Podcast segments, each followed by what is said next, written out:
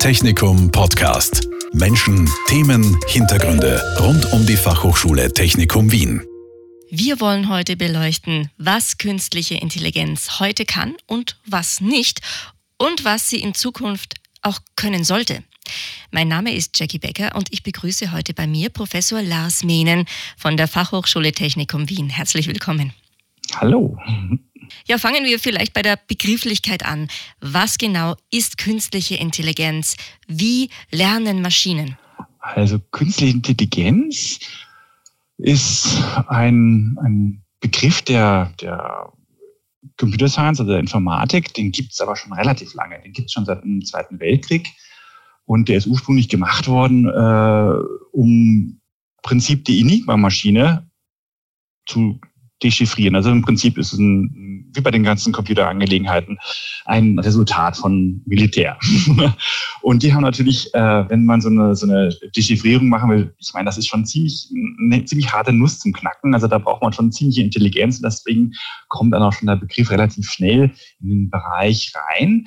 Das wurde dann relativ schnell in mehrere Subkategorien unterteilt, weil na, Intelligenz ist nicht so leicht zu fassen, zu begreifen. Ursprünglich wollte man eigentlich mal herausfinden, wie funktioniert unser Hirn eigentlich, wie funktionieren die Menschen eigentlich. Und das, wenn man das nachbilden könnte, um Codes zu knacken oder Strategien für Militärs oder ähnliches zu, zu unterstützen, äh, dann, dann wäre es ja nicht so schlecht. Ne? Und da sind natürlich, wie gesagt, äh, schon relativ schnell so einige Philosophien entstanden. Und da gibt's äh, jetzt eine einhellige Meinung, dass es im Prinzip jetzt mal so fünf Schulen der KI gibt. Das sind so am Anfang mal die, nennen sich Konnektionisten. Das sind im Prinzip äh, kann man mal grob sagen, das sind die Leute, die mit den neuronalen Netzen zu tun haben. Die machen äh, sowas ähnliches wie so ein Nervennetz, äh, versuchen Informationen zu durch Verbindungen und Gewichte und ähnliches versuchen zu klassifizieren und ähnliches. Dann gibt's dann noch die Symbolisten, das ist wieder eine ganz andere Angelegenheit. Das sind so die Logiker, das sind die Leute, die so die mathematischen Sachen versuchen anzugehen. Wie kann ich versuchen, so einen Beweis zu machen. Also man kann sich das ein bisschen so vorstellen wie, wie den Columbo, der versucht, den Mörder zu überführen. Und wenn ich den wirklich echt hundertprozentig mit den und den Beweisen überführen kann, Punkt, das ist aber ein ganz anderer Ansatz. Das ist nicht so ein statistischer Ansatz wie vorher, sondern das ist ein logikbasierter Ansatz. Da habe ich Fakten, da habe ich wirklich Ja, Nein Angelegenheit, nicht sowas wie Schiefaschiges wie von vorher. Äh, aber in den meisten Fällen haben wir nicht so große Fakten, die an sich so da sind. Man braucht sich nur umschauen. Die ganze Welt ist kontinuierlich. Das sind nicht alles Ja-Nein-Angelegenheiten. Deswegen gibt es natürlich viele, viele statistisch basierte Verfahren. Da gibt es zum Beispiel die Evolutionisten. Das sind die ganzen Leutchen, die äh, die Evolutionsstrategie machen. Die versuchen, Dinge zu optimieren aufgrund von unscharfen Informationen. Also da haben wir seit 19 92 ziemlich viel Forschung gemacht. Das ist schon wirklich praktisch, was man, wo man die alle drauf anschmeißen kann. Das Doofe dabei ist nur, die werden heutzutage fast gar nicht mehr verwendet. Die sind echt unmodern geworden, werden aber vielleicht bald wieder ein bisschen moderner, weil die auch sehr, sehr gut parallelisierbar sind. Und heute, der heutige Rechner, schaut man sich nur Google und Konsorten an, die haben richtig viele Datenmengen und vor allen Dingen richtig große Datencluster. Und dafür braucht man natürlich irgendwelche Algorithmen, die auf diesen großen Rechenzentren sehr, sehr gut ausrollbar sind. Dann gibt's noch die Bayesianer, das man kennt von der Statistik vielleicht das Bayes-Theorem.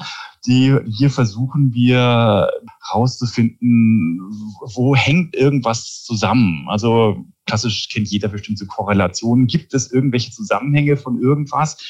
Und äh, die Bayesianer versuchen das noch viel allgemeiner zu fassen.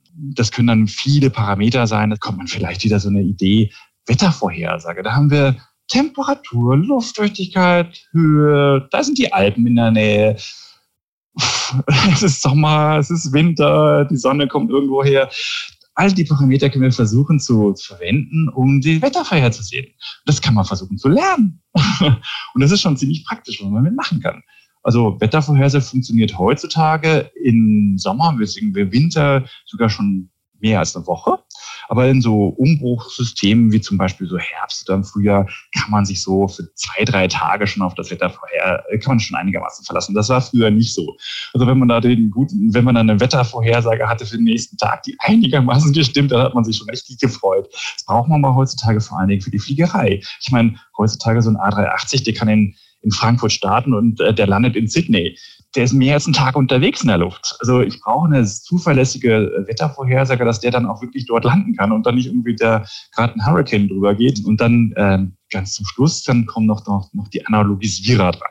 Aber wie gesagt, es gibt so fünf Schulen von der KI, die haben alle mehr oder weniger miteinander zu tun. Die können alle in gewisser Hinsicht was lernen. Also diese Algorithmen, die können sich Wissen aneignen, aber wie man gerade sieht, auf verschiedenste Art und Weise und auch mit verschiedenen Zielrichtungen. Jetzt haben Sie es schon angesprochen, die meisten künstlichen Intelligenzen arbeiten mit statistischen Methoden und das liegt darin begründet, dass es ja heutzutage was die Datenmengen angeht, ja schier eigentlich keine Grenzen gibt. Das ist absolut richtig, ja. Also Daten sind, wie gesagt, überhaupt kein Problem heutzutage mehr. Datenquellen gibt es Ende nie. Man schaut sich nur Google, Facebook, Twitter, welches Social Media man sich nur über vorstellen kann.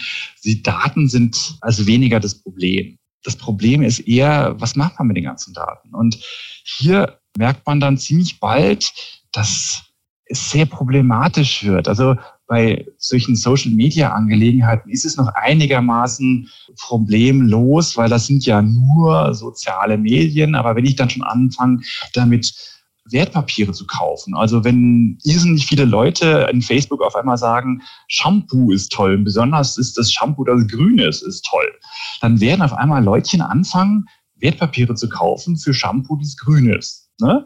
Und das kann natürlich ziemlich risikoreich sein. Wenn ich dann anfange, mit so statistischen Verfahren zu arbeiten, dann sind das de facto halt statistische Verfahren. Und statistische Verfahren basieren auf Statistik und in Statistik kann ich Hypothesen aufstellen. Es wäre vielleicht gut, dass ich jetzt hier zum Beispiel so ein Wertpapier kaufe, aber das geht halt nur zu 95 Prozent meistens. Wenn ich dann sage, ich möchte zu 95 Prozent sicher sein, dass das funktioniert, weil 100 Prozent sicher sein kann ich gar nicht, dann würde ich nie irgendwann eine Entscheidung treffen. Muss ich halt irgendwo mal runtergehen auf also sich ein Prozent erlaubten Fehler oder fünf Prozent erlaubten Fehler, dann habe ich dann hier eine Möglichkeit, einen statistischen Test zu machen. Dann kann ich auch was lernen und so, dann kann ich sozusagen einen Algorithmus herstellen, kann ich so ein neuronales Netz zum Beispiel trainieren und dann kann der mehr versuchen, eine Klassifizierung zu machen. Jetzt kaufe Wertpapiere mit, äh, die grünes Shampoo gut sind. Ne? Also alles, alle Firmen, die grünes Shampoo herstellen, kauft das Zeug.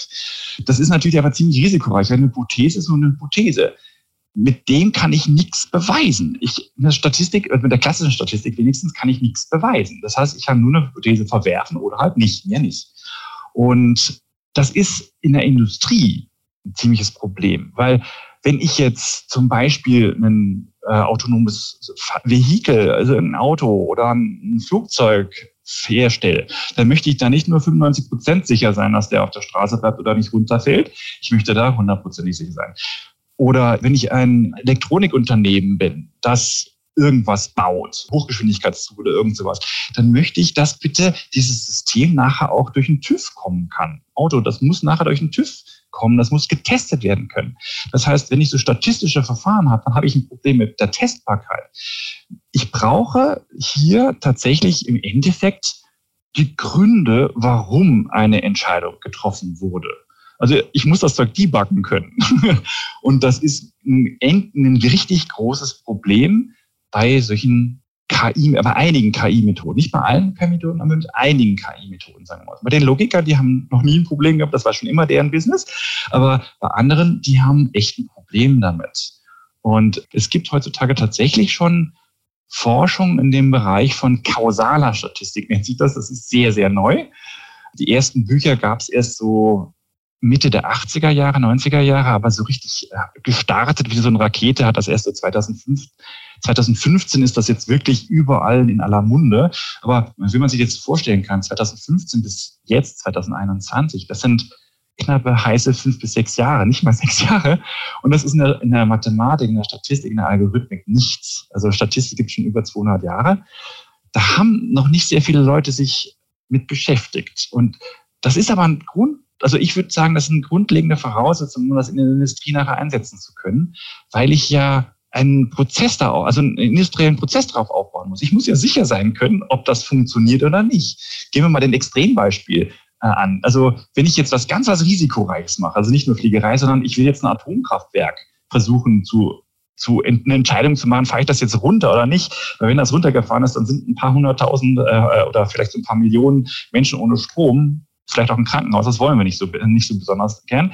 Aber ist es vielleicht unsicher, weil irgendwas, äh, irgendwas jetzt kaputt gegangen ist und ein Sensor nicht so richtig funktioniert, dann möchte ich hier bitte eine, also eine nachvollziehbare Entscheidung nachher haben, weil irgendwann mal kommt mir die Versicherung auch an und sagt, warum wurde das jetzt runtergemahnt? Wer zahlt was? Was ist der Grund für irgendwas?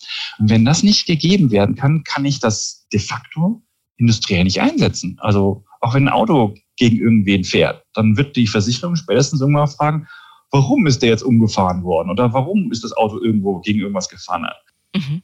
Und die Diskussion, die entzündet sich ja immer genau an diesen Punkten, die Sie gerade angesprochen haben. Wer ist verantwortlich für eventuelle Fehler des Systems, zum Beispiel beim autonomen Auto? Also, um das jetzt nochmal zu konkretisieren, im Moment basieren die meisten KIs in diesen Bereichen auf diesen statistischen Methoden. Heutzutage werden vor allen Dingen neuronale Netze eingesetzt. Ob das jetzt ein Tesla ist oder ob das jetzt so ein, so ein, so ein Big Dog von Boston Dynamics ist, das sind eigentlich alles neuronale Netze. Die sind in der Hinsicht ganz praktisch, weil da kann ich einfach Daten reinschmeißen und äh, die lernen dann. Ich brauche mich nicht so viel drum kümmern, warum es das tut. Es tut es danach einfach. Und das ist ein statistisches Verfahren. Wenn es nicht beim ersten Mal geklappt hat, dann wird es vielleicht beim hundertsten Mal klappen es ist eine Glücksangelegenheit. Wenn ich, wenn ich Glück habe, dann sind die Parameter, die ich sozusagen gemessen habe, die Sensoren, alles Mögliche, was da reinkommt, schön unabhängig voneinander und ich kann Glück haben, dieses neuronale Netz tut nachher das, was ich will. Aber wie wir jetzt gerade mitgekriegt haben, das hat sehr viel mit Glück zu tun. Ne? Also das merkt man auch immer wieder bei einigen industriellen Anwendungen, die sagen, das funktioniert ja überhaupt. Und die anderen sagen, ach, das geht ja voll gut. Sorry, das ist ein statistisches Verfahren. Dass das nicht funktioniert, ist grundsätzlich mal so nicht einfach sagbar. Probieren Sie es 100.000 Mal, vielleicht haben Sie einmal Glück, dann funktioniert Dann haben Sie ein neuronales Netz, das Ihre Entscheidung tatsächlich auch unterstützen kann. Ne? Es ist irrsinnige Arbeit und vor allen Dingen auch echt Hardware-Ressourcen, Datenressourcen, die dabei benötigt werden. Wie gesagt, Datenressourcen und Hardware-Ressourcen sind heutzutage nicht mehr so das Problem. Wir haben heutzutage überhaupt kein Problem, um so eine Terabyte-Platte irgendwo voll Daten zu stopfen und äh, so noch das Netz von dem Ding dann saugen zu lassen und dass es lernt. Aber das Problem, finde ich, es liegt viel tiefer. Ich möchte, dass wir Systeme haben, die erklärbar sind, die nachvollziehbare Entscheidungen sind und nicht ein Blackbox-System darstellen, die eine Entscheidung treffen, die mir, sagen wir mal, großteils tatsächlich was bringen, aber in manchen Fällen nichts. Also es ist für Facebook und Twitter vielleicht kein Problem, wenn dann das ein paar Mal daneben haut. Aber es ist sehr ein großes Problem für ein autonomes Fahrzeug oder für ein Flugzeug oder ein Atomkraftwerk. Das finde ich, da ist es unakzeptabel. Deswegen brauchen wir, glaube ich, Regeln. Da sind die Politiker jetzt dann auch wieder gefragt. Brauchen wir Regeln, wo was wie eingesetzt werden kann. Also im Moment, wenn ich Sie richtig verstehe, kann man diese neuronalen Netze nicht ohne weiteres überall einsetzen. Überall nicht. Ne?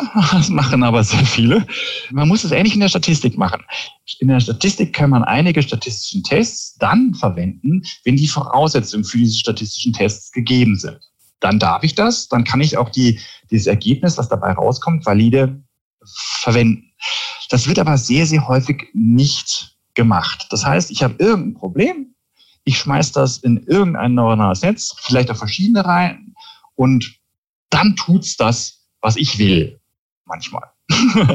und dann freue ich mich, dann werden die Champagnerkorken knallen, ich habe irgendeinen Business Case hergestellt, wo das großteils funktioniert. Aber wie gesagt, nochmal, das, das Problem ist, hier werden von meiner Seite her ethische Probleme echt auftreten. Also ein klassisches Ding ist äh, zum Beispiel so Gesichtserkennung. Ja? Also wenn ich jetzt äh, die ganzen Leutchen, die das so ein System von Facebook, von Google wird im Prinzip dann befrachtet und schaut, welche welche Leutchen sind denn überhaupt da, welche Gesichter finde ich denn in welchen großen Datenbanken, dann wird das trainiert. Was finden diese Datenbanken? Wahrscheinlich eher Gesichter, die hellhäutig sind, eurasische Gesichter, das sind die Stars heutzutage. Das ist ein echtes Problem, da werden dunkelhäutige Leute schlechter erkannt und das gibt insgesamt nachher dann einen massiven Bias. Und das wollen wir nicht. Oder was ist, wenn wir jetzt zum Beispiel ein neuronales Netz hernehmen, weil das in China trainiert wurde, in einer Umgebung, der unserer Umgebung überhaupt nicht ähnlich ist. Ich meine, das politische Umfeld ist dort komplett anders. Das hiesige ist ganz anders. Importieren wir hier etwas, was wir gar nicht wollen. Also, das nehmen wir, weil wir das nicht erklären können. Das ist noch ein Netz, das ist ja ein Blackbox-Verfahren. Das ist finde ich, recht risikoreich. Und da wird wenig drüber nachgedacht. Diese neuen Ansätze in der Statistik, die Sie angesprochen haben, ist das jetzt eine Möglichkeit, in diese Blackboxen reinzuschauen oder sie zumindest zu erhellen? Ja und nein. Ich habe auch schon gesagt, das gibt es erst seit relativ kurzem. Für sehr, sehr einfache Beispiele ist das momentan möglich. Aber so wie das in der Computerwelt so ist, wenn man mal den ersten Schritt getan hat, dann kann es sein, dass das irrsinnig schnell auf einmal weitergeht. Ne? Vor allen Dingen, wenn jetzt ja gerade diese Rechenpower so groß ist und die Datenlage auch recht gut ist, kann es sein, dass dann neue Methodiken darauf aufbauen, entwickelt werden. Momentan sind das, würde ich mal sagen, sind wir so bei eins plus eins ist zwei Und wir sind noch lange nicht beim Integrieren und Differenzieren. Das ist völlig daneben.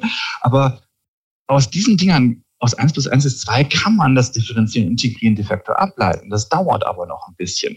Und äh, nochmal von meiner Seite aus ein bisschen die Warnung. Ich würde nicht zu schnell diese Schritte anfangen zu gehen und einfach, ach, das funktioniert eh zu 95 Prozent. Nein, wir, so, wir, wir sollten versuchen, den festen Boden unter den Füßen nicht zu verlieren, damit wir uns nicht irgendwann mal zurück umschauen und sehen, oh, das war eine schlechte Entscheidung damals und jetzt können wir nicht mehr zurück. Das haben wir schon ein paar Mal in der Technologieentscheidung gemacht und man kann schon einiges gut überleben, aber manchmal ist es ein bisschen teurer erkaufter Luxus, den man nicht äh, erkauft hat.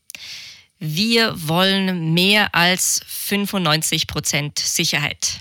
Wir haben jetzt schon 100 Prozent unserer Redezeit leider verbraucht. Ich bedanke mich sehr herzlich bei Professor Lars Mehnen von der Fachhochschule Technikum Wien. Danke auch an unsere Zuhörer fürs Dabeisein und bis zum nächsten Mal. Ja, vielen Dank für das Interview. Danke ebenfalls. Mhm. Technikum Podcast. Menschen, Themen, Hintergründe rund um die Fachhochschule Technikum Wien. Dieser Podcast wurde produziert von Radio Technikum.